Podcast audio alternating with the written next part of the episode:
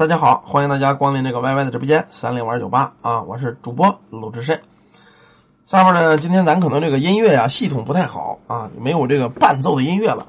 我试一下呢，有些人呢就说我说你这个直播啊音乐其实挺刺耳的，但是咱们这个跟张震张老师也比不了，人家有专门的特效的团队，咱也没有啊，咱就一个普通的一个主播，一个老百姓。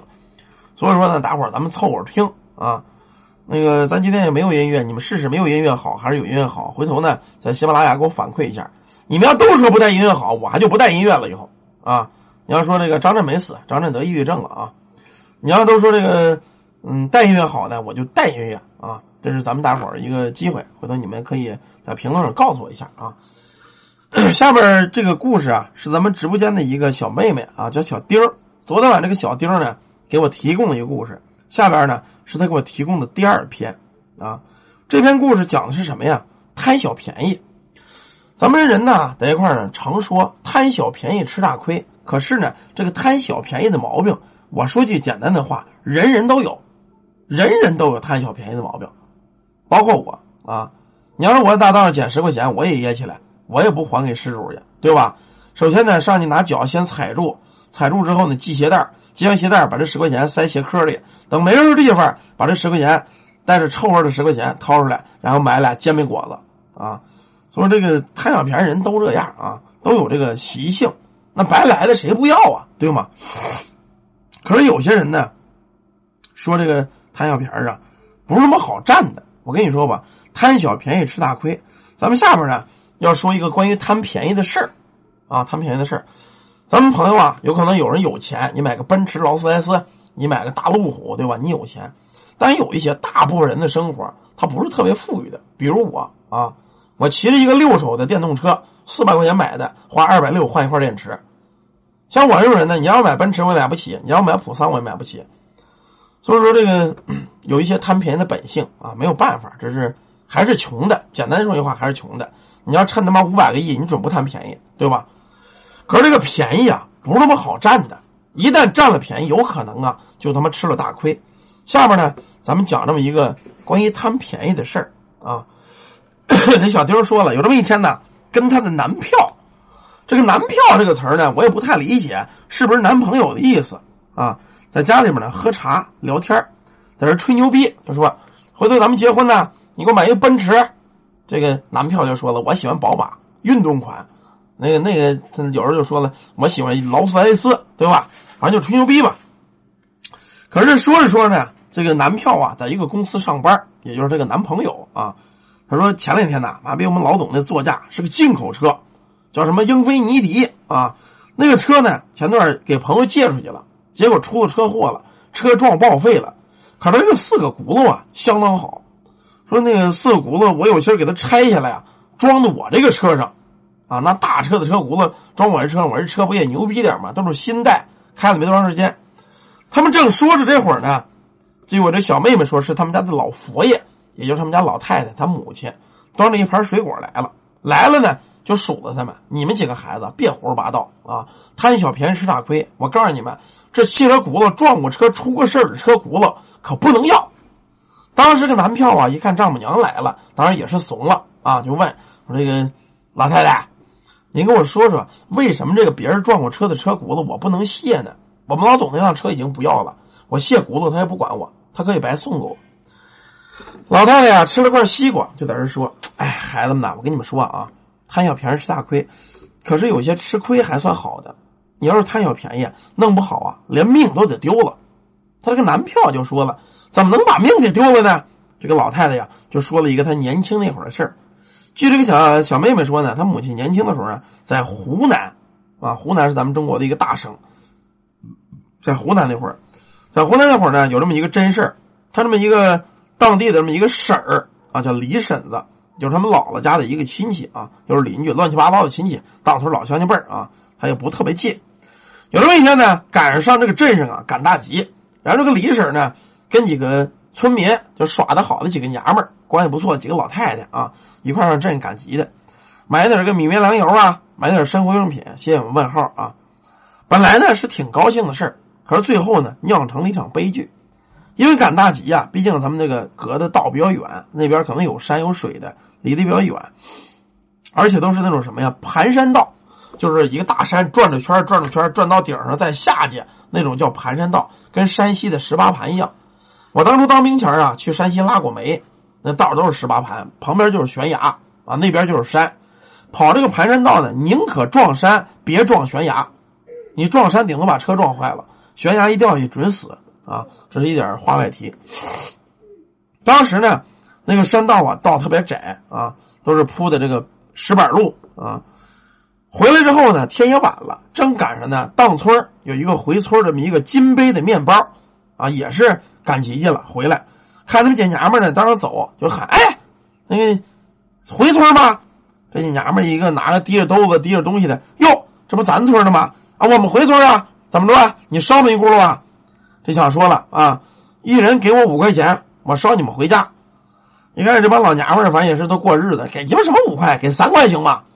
咱这面包子顺道烧脚，他也无所谓。你烧二十块钱也行，他最后弄弄弄弄弄点油钱，够回一道了。说行，相辅相亲，三块就三块啊。当时那会儿呢，能买上汽车的人不多啊，能坐车的人也不多，赶上那么一个坐一回车呀，觉得还挺牛逼，挺光荣的。这几个老娘们呢，就都上了车了。开车这个人啊，姓朱，是他们村的人，叫老朱头啊。人都上齐了，有那么四五个老太太。回这个道啊，可就不怎么好开，因为天色已经晚了，道也远。赶完集散了集就三点了。等他赶上这个车上了车，就有四五点钟了。大山里头啊，夜深人也少啊，那个天黑的也快，路上也静。上了车之后呢，也没敢耽误，赶紧就在这半道上开车就赶紧走。您就说这个人呐，要是倒霉啊，你喝凉水都塞牙。我以前跟大伙说过一个事儿，什么事儿啊？讨口彩。什么叫讨口彩呢？你这个人呐，说好话他不一定灵。我说你张三赶明你发财中五百万，你肯定中不了。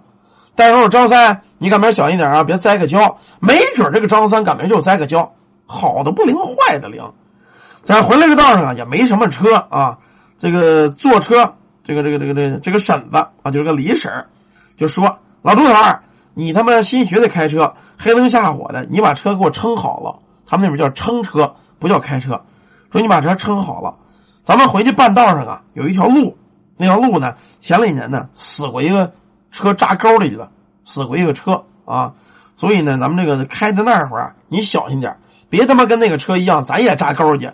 当时这个老朱呢也没当回事说你这个怂人呢，乌鸦嘴啊。即使他妈扎沟去，你也得死了，我也死不了，啊，那么说，可是因为这句话就坏了事了，映衬了刚才我说那句话：好的不灵，坏的灵。他们几个呢，开车打这条道这过，快下山没下山那会儿，山底呢都是大悬崖。到了这儿啊，也不是怎么的，忽然间这个车刹车就失灵了。要是在平道上啊，刹车失灵不怕，可是你别忘在这十八盘的山路上，车开挺快。六十迈车你刹不住车，它顺着下坡越滑越快。六十迈车能变成一百二十迈车。等到了这这会儿，这个车呀就已经失灵了，叮了咣啷，叮了咣啷，叽里咕噜就翻在沟里去了。车人还没反应过怎么回事了呢，就不知道事了。等这个李婶呢，第二天醒过来以后，他爷们呢在身边待着呢，睁眼就问：“哟，我这大耳，我怎么浑身疼啊？”他爷们就说了：“你他妈逮哪？”你昨天坐那老猪头的车回来，你扎山沟子里了，你知道吗？你差不点死了，你知道吗？李婶说：“我我不知道，我这怎么浑身疼？”就问这个情况，说你啊，昨天在这个鬼门关呢走了一遭啊，让你别赶集，让你早点回来，你非他妈去也是杠着。幸亏呀，咱爹给我托了个梦，我才跑到大山沟子那儿村口找你去啊。要不是咱爹。托梦让我去救你去，你非得死在山沟不行。包括你们几个人，一个都活不了。当时呢，这个李婶就问说：“怎么咱咱爹还给你托梦了？”他说：“我呀，你赶集以后呢，我下午喝点酒，在家睡觉，睡睡觉啊，就发现咱家这个大门开了，我爸爸呢进来了。进来之后啊，拿拐棍子就揍我说：‘你呀，还他妈睡觉？你媳妇都快死了，你知道吗？你媳妇快让鬼找了替身了，你呀，赶紧给我起！’”他就在村口上山山坡那道那儿呢，你叫着人叫着救护车，赶紧去救他去。我呢，先把那两个鬼给骂跑了。那索命那俩啊，咱们前后脚，我快你慢，我先去。拿着拐棍子，叭叭叭，给了他爷们三棍子。他爷们撅楞就起瘾了。起来之后呢，因为他睡觉是关门的，一看这个大门呢开了，可是又没有进人，他也害了怕了，说这个梦怎么跟真事儿一样啊？赶紧的当村找了这么一个车啊，这么一个，因为那会儿汽车并不普遍，找了一个狗骑兔的这个三蹦子，拉着他啊，带着村里这个赤脚医生，因为那个农村呢不是说有大医院，是不是？山里也不好去大夫，他有这种走脚的大夫啊，背着个药箱子呀，搞个急救啊，这种赤脚医生，带着赤脚医生就奔那个村边那个大沟那儿了。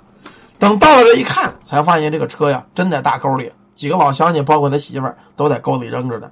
他这才又叫人又闹活的，把媳妇老乡亲都给弄出来。可当时呢，他媳妇就问说：“怎么怎么的？咱爹还显灵了？”他说：“咱爹呀，跟我说了，你们那条道上就是在那口那儿，曾经死过这么两口子啊，一个是这个开着一个新车，另外一个呢是他媳妇儿，两口到那儿呢扎在这大沟里了。反正这撞死、横死的人呢，他这个都是比较怨气重的。”可赶上你们这车人到了那儿了，这两个死两口子必须要找替身。你是活着回来了啊！我跟你说，开车的老猪头啊，跟车上的一个咱村一个老太太可没活着回来。你知道多惨吗？脑瓜子都当啷当啷都折了，就连着一点皮儿。老猪头死了，死了车上的一个女的啊，等于这俩正好给这两口子找替身。要不是咱咱爹托梦叫我去救你去，等待上两天，你们都得死了。跟你们同道的啊，还有一个是现在是至今未醒，还有一个腿折了啊。你呢？看看你是最轻的，你说你哪不舒坦？告诉我，我赶紧给你找大夫。他媳妇儿啊就说了，说多亏老总显灵，回家呢咱得给上点香啊，给咱爹上点香，咱们家祖宗保佑。不过那姐就差事儿了，这个李婶呢打这件事之后回的家，给又给祖宗立牌位，又上香我的啊，还是。可是他没有什么大毛病，就是一个毛病，一到阴天下雨啊，他浑身疼，疼的受不了。那个金杯面包那个老猪头呢，人就说的是为什么他找他索命呢？找他这个当替身呢？还有这个车上那老娘们。后来人们把他这个车给弄上之后，才知道，发现他这个车呀，这个金杯面包嘛，四个轱辘有一个轱辘跟其他的轱辘不一样，它好稍微大这么一点儿，但是也能安上。牌子也不一样，最后就查出这个轱辘怎么他妈跟其他三个轱辘不一样啊？出事是不是出在这轱辘上？一查呢，还就是出这轱辘上。这个轱辘的刹车制动失灵了。这个轱辘是哪来的呢？找这个家里人也问呢，警察也查，到最后我查来查去，终于弄明白了。老猪头的媳妇说：“ 说我们这车咋买了吧？本是个二手的，不是新车，四条带呢都有点旧。”老猪头呢，他又舍不得说换新带，就那么凑合着。有一天呢，他开着车上县城，回到半路上呢，发现在个大马路中间扔着一个车轱辘，一比划呢，这车轱辘呢跟他这个车型号一样，大一点但是能安上。可这个轱辘呢没人要，就这么单独的一个轱辘。他一想啊，有一个新的算一个，总比旧的强啊。他把其这个旧车轱辘就给卸了一个，把这个捡的这个车轱辘就给安上了。这么着呢，跑了一段。啊，等最后这个警察查来查去，发现这个车轱辘再搭上山底下这个事故现场一查，才发现怎么回事他安的这个车轱辘啊，正是一年前那会儿呢出事儿那个，就咱说两口子掉山崖底下撞死了吗？一个男的，一女两口子开了也是一个面包子，扎在山谷里死了。等这个车轱辘是他们撞车以后别掉的一个车轱辘，这个老猪头占小便宜，在大道上捡轱辘，捡的这个车轱辘换他车身上。所以盯的这一天，正是整整的一年，也就是撞死两口子整一年忌日的时候，他打这过，被这两个冤魂给索了命了。为什么要索他的命？就因为他们拿了这个死鬼的东西了，也就是死人撞车的这个车轱辘，他占小便宜给换上了。所以呢，这一车人才出的事儿，老猪头才撞死，车上这个老太太也死了一个啊。这就是所谓的冤魂索命，因为这种冤魂呢。横死的怨气比较大，他往往会附着到一些东西身上，也就是说，临死前跟他最接近的东西，就是这个车车带啊，等这个怨气也缠绕在这个车轱辘之上，让这个老朱头这个换上之后，才出了这个事儿。听完这个事儿啊，他这个男票啊，跟他这个小姑娘两个人就明白了，他为什么他们老佛爷老太太说了不让占小便宜啊，换这个出车祸的车轱辘。因为往往这种车轱辘是怨气缠绕的，出车祸如果没死还则罢了，一旦这个出车祸的这个车人已经死了，你再换他的零件，不管多新，你早早晚晚到他忌日的时候，他得找你的麻烦。也就是说，冤魂索命啊。这个故事咱们直播间的一个一个小妹子提供的啊，我给大伙儿看一眼，这个是纯粹是以我的方式给大伙儿叙述了一遍啊。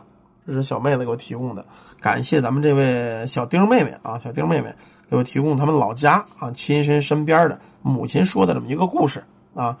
由于今天可能这个呃音效状态不太好，它没有音乐啊，没有音乐，所以说大伙儿咱们多多担待。有些朋友说你不带音乐讲故事更好听。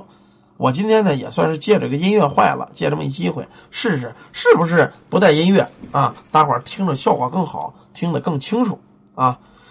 好吧，这个咱们这一个关于这个怨气缠绕的车轮啊，这么一个故事，咱们先讲到这儿啊。好的，好的，没问题啊，没问题。咱们先讲到这儿，明天一会儿呢，咱们再呃接着讲下一个。谢谢我们散人老弟啊，这个并不吓人啊，并不吓人。